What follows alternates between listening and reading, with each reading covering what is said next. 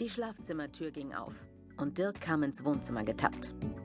Die Boxershorts hingen ihm schlabbrig um die Hüften und rutschten noch weiter hinab, als er sich ausgiebig an den Hoden kratzte.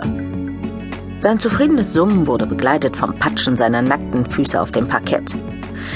Das Dirk muss aufs Klo Nachtkonzert. Als Dirk am Sofa vorbeikam, spähte er zu mir herüber. Oh, bist du wach, Charlotte? Nein. Ups. Ich hoffe, ich habe dich nicht gestört. Nein, überhaupt nicht. Wieso auch? Ich höre dir und Dorothea gerne dabei zu, wie ihr das Bett zum Wackeln bringt. Und besonders mag ich die Stelle, an der du so laut hyperventilierst, dass ich beim ersten Mal fast den Notarzt gerufen hätte. Dirk verschwand im Bad und ließ es ins Klo plätschern.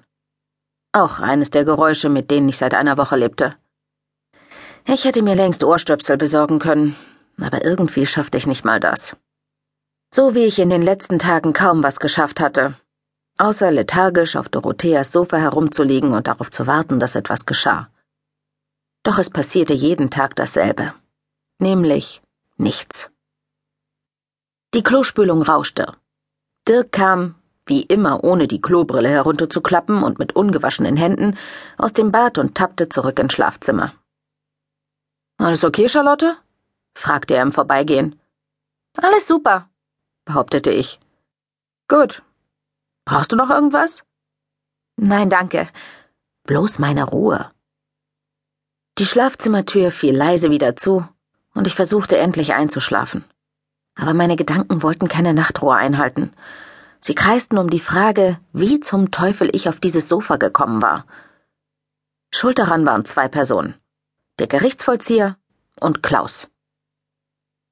Meine Begegnung mit dem Gerichtsvollzieher hatte vor genau einer Woche stattgefunden. Und als er auftauchte, war ich zuerst davon überzeugt, das Ganze müsse ein Versehen sein. Oder ein Albtraum. Vor allem, als er einer Horde schwitzender Möbelpacker befahl, alle Sachen aus dem Haus zu holen. Aber es war weder ein Versehen noch ein Albtraum, sondern eine Räumung. Die spulte sich seit letzter Woche immer wieder wie ein Film vor meinem geistigen Auge ab. Als der Gerichtsvollzieher an der Tür geklingelt hatte, ahnte ich nichts Böses. Doch als ich die Tür öffnete, stand ein Typ draußen, der aussah wie die personifizierte Behörde. Steife Haltung, stechender Blick, verkniffenes Gesicht, gebügelte Hose, blank geputzte Schuhe. Ich bin Gerichtsvollzieher. Das B klang wie ein P. Er zeigte mir ein amtlich aussehendes Schriftstück. Das ist ein Räumungsbefehl. Ich starrte das Dokument verblüfft an. Das muss ein Irrtum sein. Hier ist nichts zu räumen. Doch, und zwar zwangsweise. Er winkte einer Truppe von Männern zu, die gerade aus einem großen Möbeltransporter stiegen. Aber ich wohne hier, und das Haus gehört mir. Ich besann mich. Oder jedenfalls so gut wie. Der Eigentümer ist mein ehemaliger Lebensgefährte. Er ist nach unserer Trennung vor vier Monaten ausgezogen und hat das Haus mir überlassen. Als Ausgleich für ein Darlehen, das ich ihm gegeben habe. Ein großes Darlehen. Der Gerichtsvollzieher musterte mich mit einer Spur von Mitleid.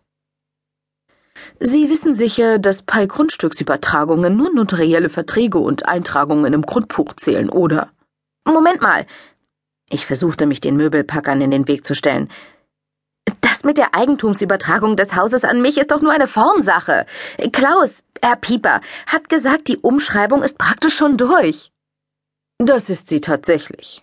Und zwar im Wege der Zwangsversteigerung für die Grundschuldgläubiger. Darf ich Sie jetzt bitten, die Räumung nicht zu behindern? Das wäre nämlich Widerstand gegen Vollstreckungsbeamte und eine Straftat. Während ich verschreckt zur Seite wich und die Möbelpacker ausschwärmten, erklärte mir der Gerichtsvollzieher mit vielen Ps die Sachlage. Klaus Vorstadtvilla war bis unter das Dach mit Hypotheken belastet. Und weil er die fälligen Raten nicht mehr gezahlt hatte, war schließlich Antrag auf Zwangsversteigerung gestellt worden. Das hatte Klaus mir natürlich verheimlicht. Was ist denn mit dem Darlehen, das ich Herrn Pieper gegeben habe? erkundigte ich mich bei dem Gerichtsvollzieher. Wann war das? Gleich nach meinem Einzug, vor viereinhalb Monaten. Da hatte ich nach dem Verkauf meines Elternhauses und meines Weingeschäfts ziemlich viel Geld auf dem Konto. Klaus brauchte es nur für eine Zwischenfinanzierung. Er wollte mir das Geld eigentlich sofort zurückzahlen, aber dann. dann trennten wir uns und wollten das Darlehen irgendwie mit diesem Haus hier verrechnen. Der Gerichtsvollzieher schüttelte bloß den Kopf.